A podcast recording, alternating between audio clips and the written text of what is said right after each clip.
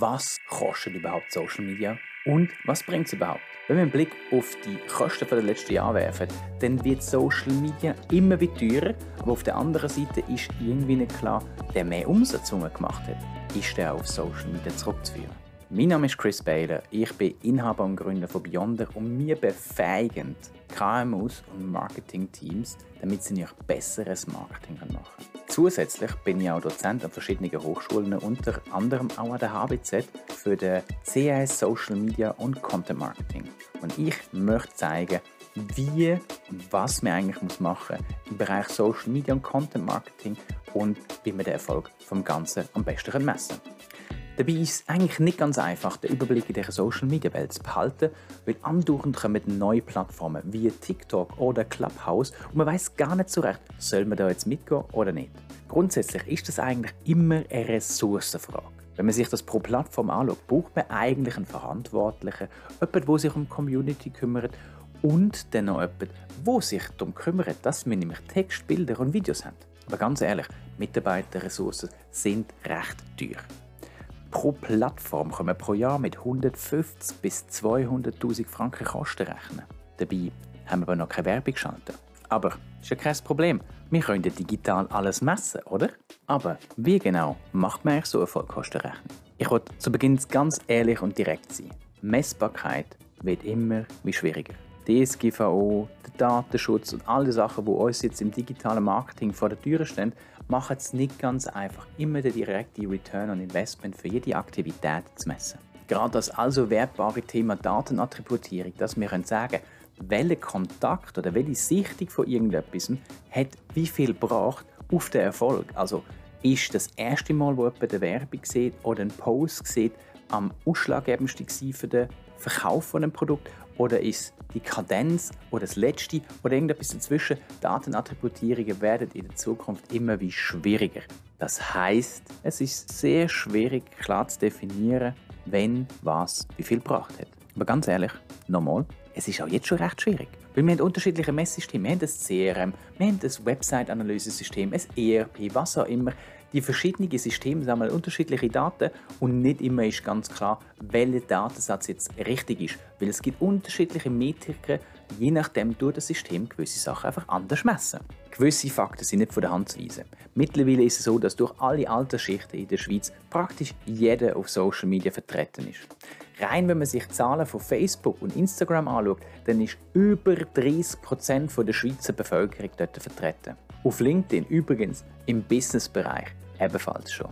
Wenn man sich die Entwicklung von Social Media anschaut, dann sieht man, dass das Ganze steigende Zahlen mit sich bringt. Wir sehen zwar, das eine löst das andere ab, zum Beispiel Instagram ist quasi der Nachfolger von Facebook. Jetzt ist nur die Frage, welches wird die nächste Nachfolgeplattform sein? Zusätzlich sind die Werbekosten enorm gering. Für eine Videosichtung auf YouTube zahlen wir 5 bis 15 Mal weniger als im TV und erreichen wahrscheinlich ziemlich viele Leute damit. Nicht wahrscheinlich jede Zielgruppe, die man möchte erreichen, aber man hat eine ziemlich gute Bandbreite. Wenn wir das also zusammenfassen, wir erreichen heute auf Social Media ziemlich jeden. Und auch noch ziemlich günstig. Wenn wir jetzt hier wieder die Vollkostenrechnung machen, und wir machen sie jetzt mal ein bisschen einfacher, und gehen wir davon aus, dass wir eine 30-prozentige Gewinnmarge haben.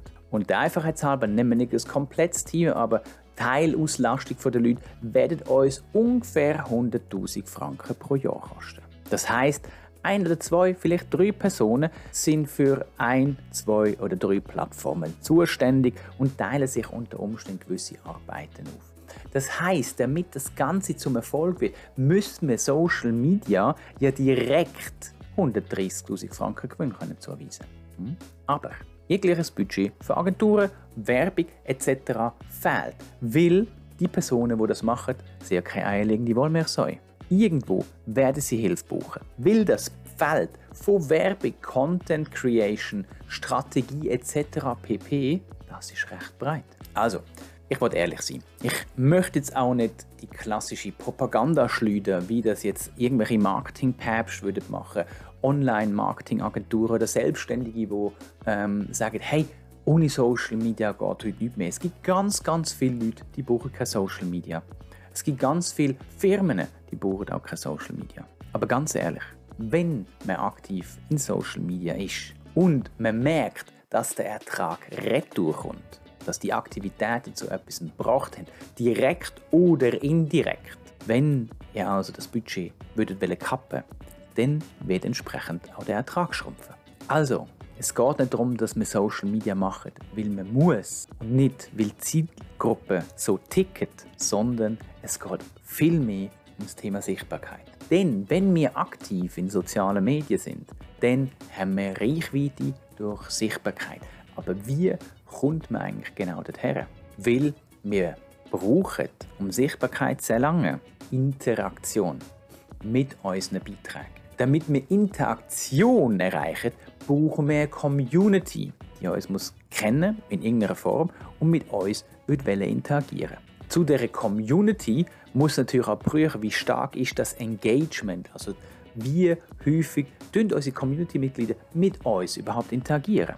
Man muss sich also mit seiner Zielgruppe auseinandersetzen.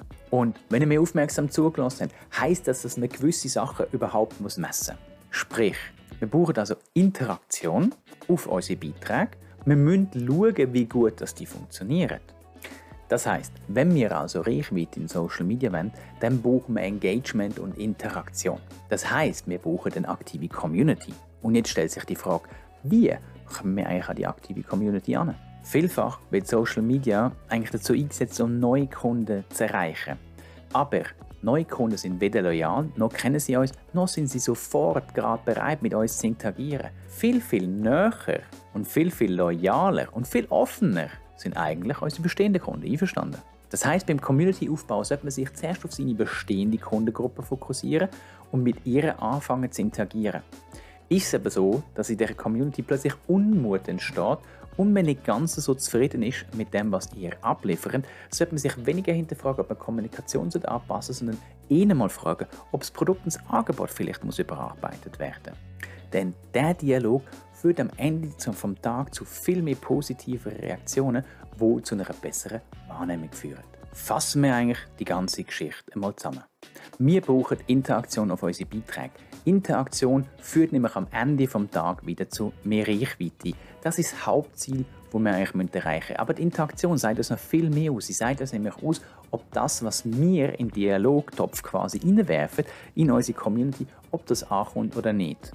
Das zweite, nicht ganz weniger wichtige, ist das Engagement von der gesamten Community. Also wie aktiv sind unsere Fans und Follower? Haben wir überhaupt die richtigen Fans in unserer Community drinnen, um mit ihnen zu interagieren? Dabei ist weniger entscheidend, wie viel das wir haben, sondern vielmehr die prozentuale Rate. Achtet aber bitte dabei darauf, dass umso kleiner Community, umso höher ist das Engagement. Je größer Community wird, umso kleiner wird das Engagement. Das ist ganz natürlich. Man braucht ungefähr 1000 Follower, Fans, damit man eine normale, übliche Größe hat.